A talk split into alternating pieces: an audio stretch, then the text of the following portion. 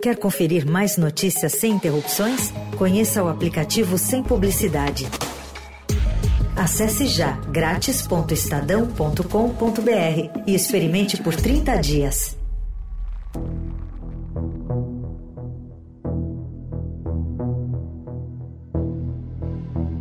A Organização Mundial da Saúde está em alerta após a descoberta de um novo vírus na China. Duas mortes por problemas respiratórios já foram confirmadas e o governo chinês contabiliza 50 casos.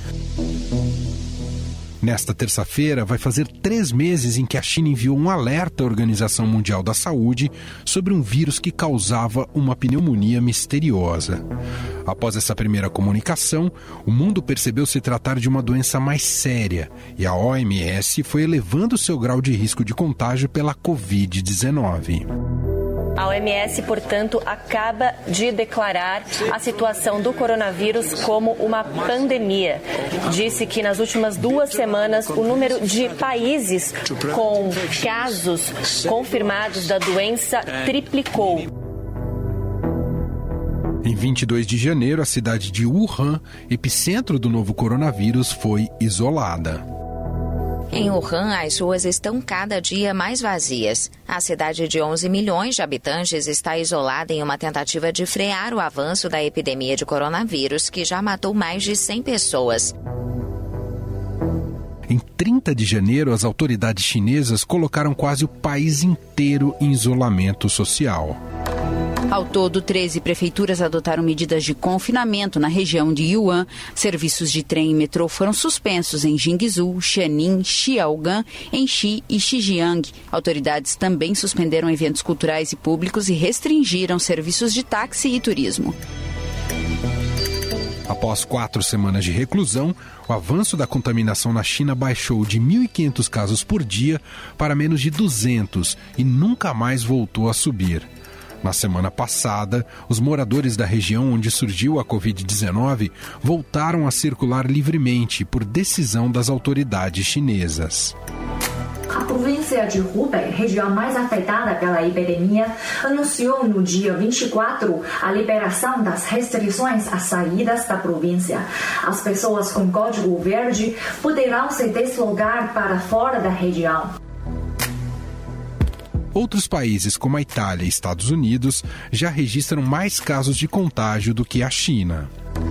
Os Estados Unidos ultrapassaram hoje a China e também a Itália e se tornaram o país com o maior número de infectados pelo novo coronavírus. Só o estado de Nova York tem cerca de 7% de todos os casos confirmados no mundo. No entanto, novos registros de contágio acenderam um sinal de alerta dos chineses. Foram 55 casos da Covid-19, dos quais 54 são importados. Por isso, o governo do país fechou desde sábado as fronteiras para estrangeiros por tempo indeterminado. Olha, a China decidiu fechar as fronteiras para todos os estrangeiros, mesmo para aqueles que já têm visto ou direito de residência no país. Em Wuhan, epicentro da pandemia, a vida começa a voltar ao normal. A estudante Tamires Oliveira, que mora em Pequim, diz que o governo teme uma segunda onda de pandemia. Eu acho que agora, nessa semana, virou um pouco a chavinha e voltamos a ter um momento meio crítico, assim. É, essa última madrugada, o governo emitiu um comunicado de que nenhum estrangeiro entra na China. E eu acho que isso mostra muito da postura e do medo, sim, de voltar a termos riscos grandes de uma segunda onda aí de casos. Recentemente, nessa última semana, os números foram extremamente positivos. A cidade de Wuhan, o epicentro da doença, ficou três, quatro dias com o número em zero, mas voltou a ter alguns pequenos casos. Mas eu acho que essas medidas aí muito restritas, elas mostram sim uma postura de cautela em relação a isso.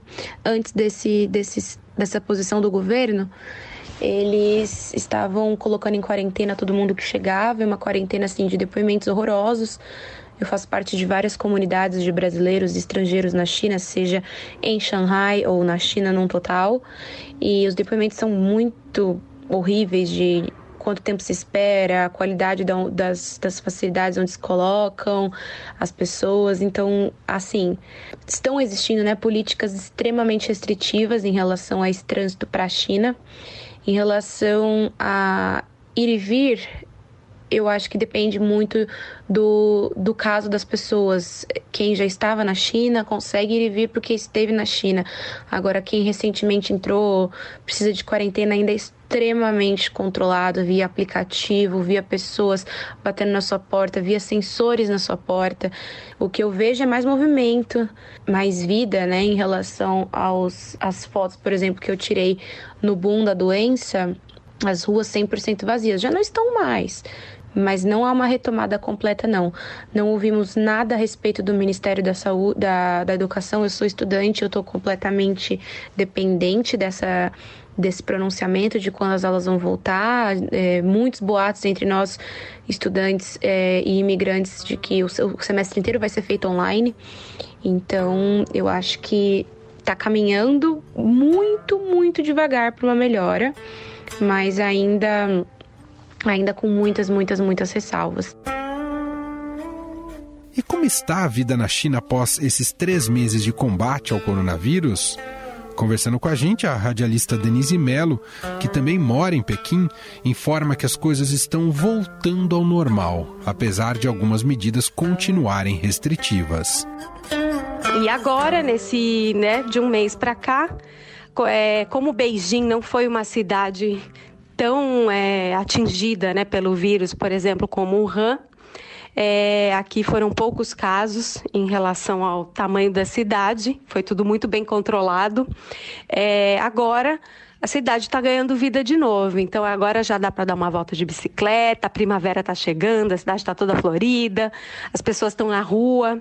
É, ainda você não vai para lugares fechados, né? Os lugares fechados ainda estão restritos. Então você não vai é, num, num bar ou num café cheio de gente. Mas na rua as pessoas estão por lá. Todo mundo usando máscara, é, todo mundo aproveitando sol, usando máscara, limpando a mão, você vê as pessoas com sempre com álcool gel e tal, ainda principalmente os idosos, você vê muita gente de luva, usando aquela luva cirúrgica, enfim, principalmente as pessoas que eh, trabalham, se você vai comprar comida nessas vendinhas, elas estão sempre lá com a luva, tal, e as regras continuam bem rígidas, apesar das pessoas já estarem na rua, nas ruas, é, as regras continuam. Então sempre tem pessoas olhando, você sempre tem é, ou voluntários aqui. Existe muito trabalho voluntário.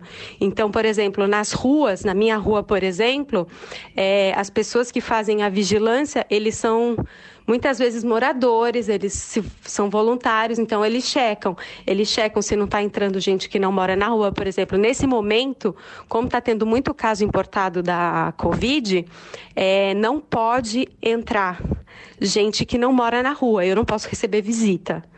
Então, eles sempre checam. Então, eles me deram um cartãozinho. Então, todo mundo que mora na rua tem um cartão. Você tem que apresentar o cartão de morador. Eles medem a sua febre. Toda vez que eu entro em casa, tem que lá medir a febre. Aí, eles deixam eu entrar. E isso acontece para todo mundo. Como a China lidou com a doença em termos políticos e econômicos, qual o papel do país pós-coronavírus? Converso sobre esse assunto agora com o professor de Relações Exteriores da Universidade da China, Marcos Vinícius de Freitas. Tudo bem, professor? Obrigado por nos atender. É sempre um prazer. Como é que foi o princípio da crise? Porque você estava lá na China quando começou a surgir os primeiros casos, professor?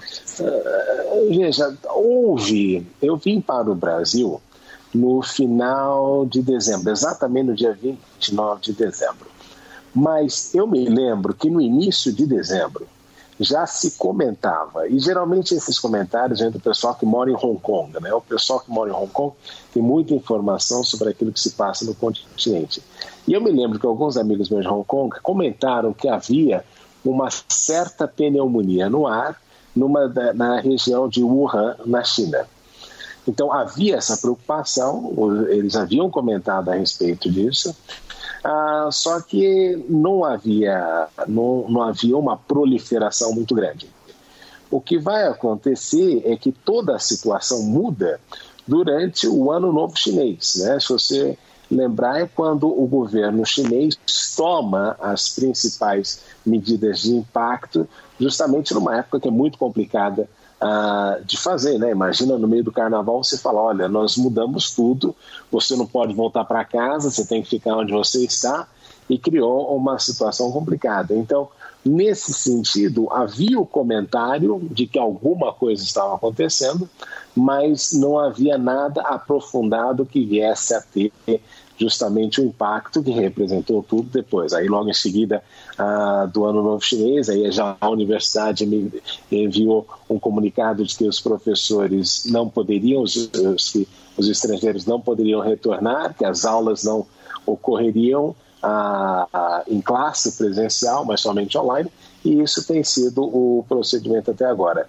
Esperava-se que a partir de abril né, o cenário pudesse mudar, só que quando os chineses começaram a observar o crescimento uh, exponencial do coronavírus em outros lugares, eles falaram, eles puxaram um pouco o freio de mão, porque muitas das infecções e dos casos que estão acontecendo atualmente na China são justamente chineses que estavam no exterior, adquiriram o vírus e estão retornando para a China, né?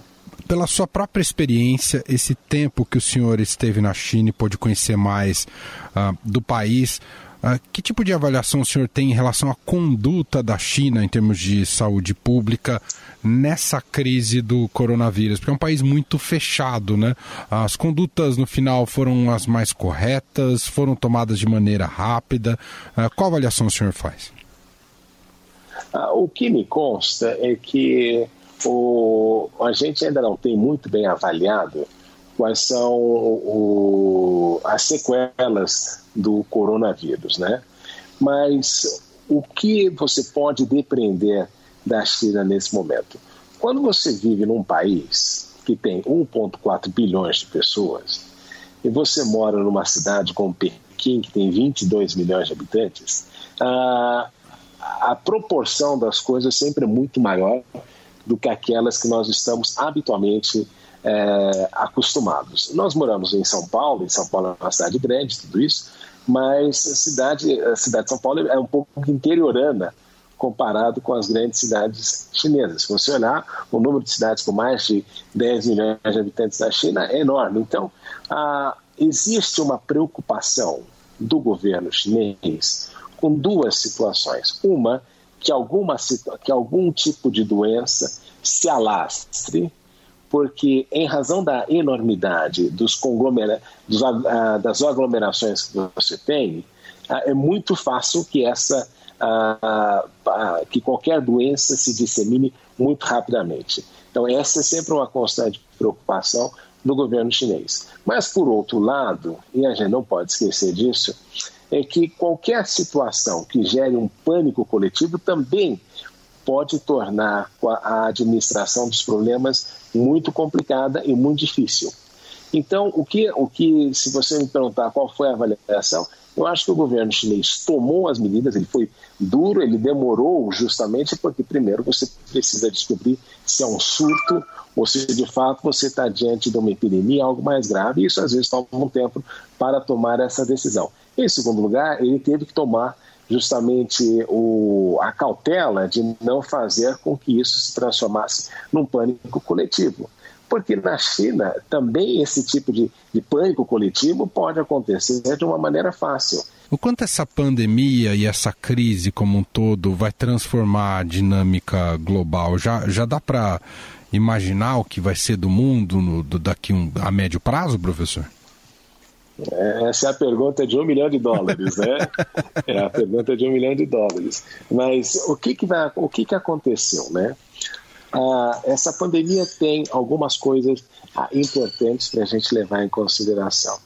Em primeiro lugar, obviamente, quando o presidente Trump chama isso de vírus chinês, ou Kung Flu, né, que ele tem chamado também, quando você faz esse tipo de situação, existe claramente um objetivo de denegrir a China como sendo a origem de toda essa catástrofe ou essa hecatombe global que aconteceu em razão da pandemia. Então, existe aí uma tentativa incremental de se culpar a China por aquilo que aconteceu. Veja, nós, você vê o pessoal chamando de vírus chinês, mas não se refere, por exemplo, a H1N1, que é a gripe suína, como é, vírus norte-americano. Uhum. Então, é, este é um problema aí que a gente vai observar com relação à imagem internacional da China. Agora, a, o que você vai notar e que a gente tem observado por outro lado é que os, a, os países asiáticos, não somente a China, vão poder olhar para a forma como o Ocidente lidou com a situação e ver o quão embaraçoso ah, tem, sido, tem sido as medidas e a falta de preparo dos países ocidentais para lidar com crises epidêmicas. Se você reparar na Coreia do Sul, no Japão, na própria China, o índice de efetividade dos governos foi muito maior daquele que nós vemos no Ocidente, o que deixa muito claro para os asiáticos de que o Ocidente, o seu modelo e o seu parâmetro Uh, de fato está em declínio. Olha só o caso dos Estados Unidos, né? 70 mil casos uh, acontecendo no país e o povo e o governo também perdido com relação às medidas que vai adotar. Né? Então, o, nesse sentido, nós começamos a ver aí uma Ásia muito mais assertiva, uma Ásia que se coloca a, a liderança de alguns processos e, obviamente, a China está aí despontando como país que vai liderar todo esse processo por causa de dois fatores fundamentais. Tem uma grande economia, tem uma grande população e, o mais importante, o tecido social da China hoje em dia quer que ela assuma o seu lugar histórico de potência global não da mesma maneira que os Estados Unidos, como polícia global ou com exército no mundo inteiro fazendo intervenções, mas o reconhecimento de que, de fato, não existe país maior é, que seja maior potência econômica do que a China. Ouvimos aqui Marcos Vinícius Freitas, professor da Universidade de Relações Exteriores da China, em Pequim. E obrigado pela atenção com a nossa reportagem, viu, professor? Não, para mim é sempre um prazer estou sempre à disposição. No Brasil, o primeiro caso foi registrado em 26 de fevereiro. O homem deu entrada na última segunda-feira num hospital de São Paulo. Ele apresentava características da doença, como, por exemplo, febre, tosse, dor de garganta e coriza. O teste foi positivo para coronavírus e a confirmação foi dada agora há pouco com o resultado da contraprova. Hoje, o Brasil registra mais de 3 mil casos de contágio pela Covid-19. Mesmo diante deste quadro, o governo federal defende o abrandamento do isolamento social. Eu estou vendo governadores recuarem da quarentena, da quarentena abrir comércio. A, a onda, a segunda onda, já chegou desemprego em massa. Agora, a onda foi demais. Chegaram a, a catástrofe, prevendo milhares e milhares e milhares de mortes, coisa que não aconteceu em lugar nenhum no mundo. Isso daí trouxe pânico ao Brasil. Comparando com a China, essa é a medida mais correta? O que o Brasil deve tomar como lição do que ocorreu no país asiático? Para o infectologista da USP da Faculdade de Medicina de Jundiaí, Roberto Focaccia, apostar na imunização em massa é um erro. A epidemia na China, ela começou em dezembro e, e eles eh, optaram por uma imunização em massa, como alguns pretendem que ocorra. É, entretanto, o número de casos foi subindo assustadoramente e os serviços de saúde não estavam dando conta. Então, eles, no dia 27 de janeiro, eles uh, introduziram então a quarentena geral, fecharam a região de Wuhan uh, para que as pessoas ficassem em casa para evitar a disseminação da, do vírus, né? E, de fato, uh, houve um crescimento até mais ou menos 5 de fevereiro, por volta disso, uh, cerca de 4 mil casos já tinham, né? Entretanto, uh, no dia 7 de março, na China, parou de ocorrer os casos. Então, mostrando a funcionalidade dessa tática de, de, de quarentena. Se eles não tivessem feito isso, certamente eles não teriam condições de dar assistência aos pacientes, uh, porque eles, no início eles pretendiam que 80% da, da população se imunizasse, como ocorre em outras epidemias por, uh, por influenza, e, e, com isso encerraria a epidemia. Né? Entretanto, o número de casos foi tão grande que aconteceu eh, mais ou menos o que está acontecendo na Itália, na França, na Espanha, em que não, foi adotada essa, essa tática e, o número de casos uh, resultou num número de mortes uh, incrivelmente elevadas. Uh, no Brasil, agora a gente vendo o que se passou lá na China, nós não temos a menor dúvida de que deixar ocorrer a imunização em massa é um erro. Certamente a saúde pública brasileira e mesmo particular não tem condições de arcar com um número de casos tão grande. Uh, nós estamos num crescimento exponencial, como eles tiveram também, como esses países europeus também tiveram. Por exemplo, na Itália, se demonstra que a cidade de Milão não fez o, a quarentena, está uh, vivendo esse, essa, esse caos terrível, essa tragédia. E outras cidades por exemplo, a cidade de Bergamo é o epicentro lá do norte da Itália.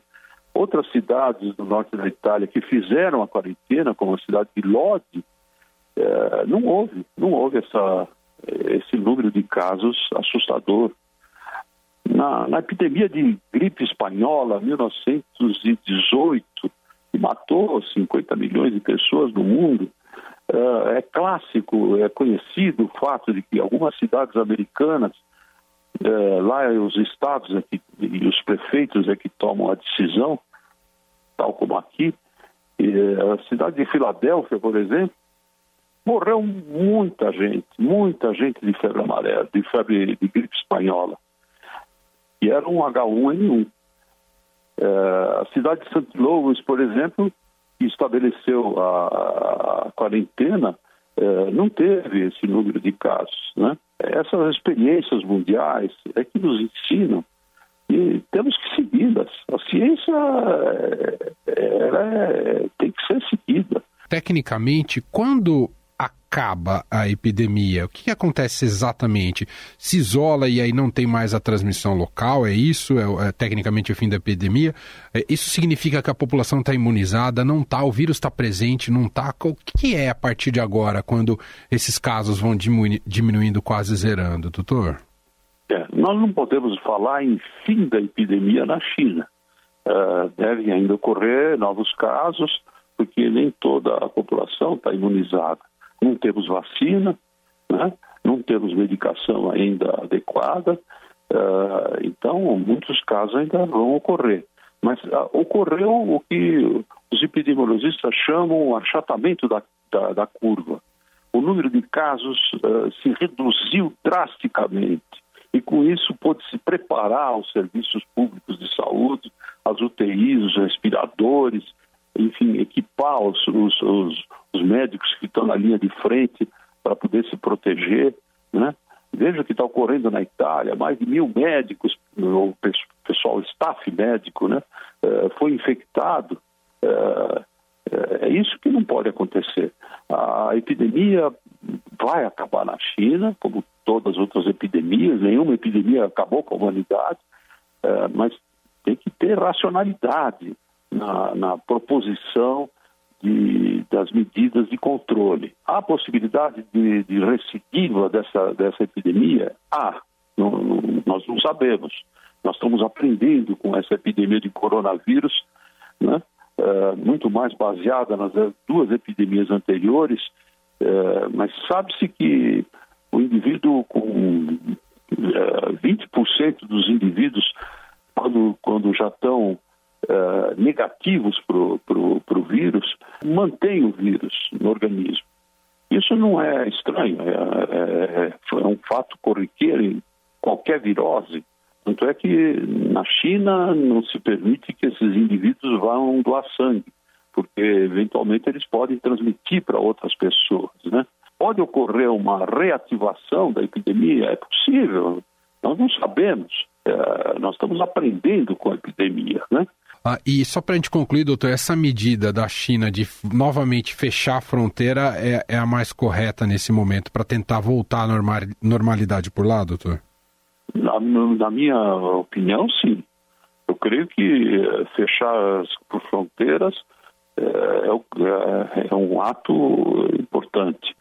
Uh, o mundo vai ser outro depois dessa epidemia aquelas multidões de, de, de turistas que, que circulam pelo mundo, tudo isso vai ser modificado, com certeza. Nós ouvimos aqui o Dr. Roberto Focati, infectologista, gentilmente atendendo aqui ao nosso programa. Doutor, obrigado pela entrevista, um abraço. Muito obrigado, suas ordens. Estadão Notícias desta segunda-feira vai ficando por aqui. Contou com a apresentação minha, Emanuel Bonfim, produção de Gustavo Lopes e montagem de Nelson Volter. O diretor de jornalismo do Grupo Estado é João Fábio Caminoto. O nosso e-mail para contato é podcast@estadão.com. Nos falamos logo mais às 5 horas da tarde com a edição vespertina do Estadão Notícias que se chama Na Quarentena. Então, até lá.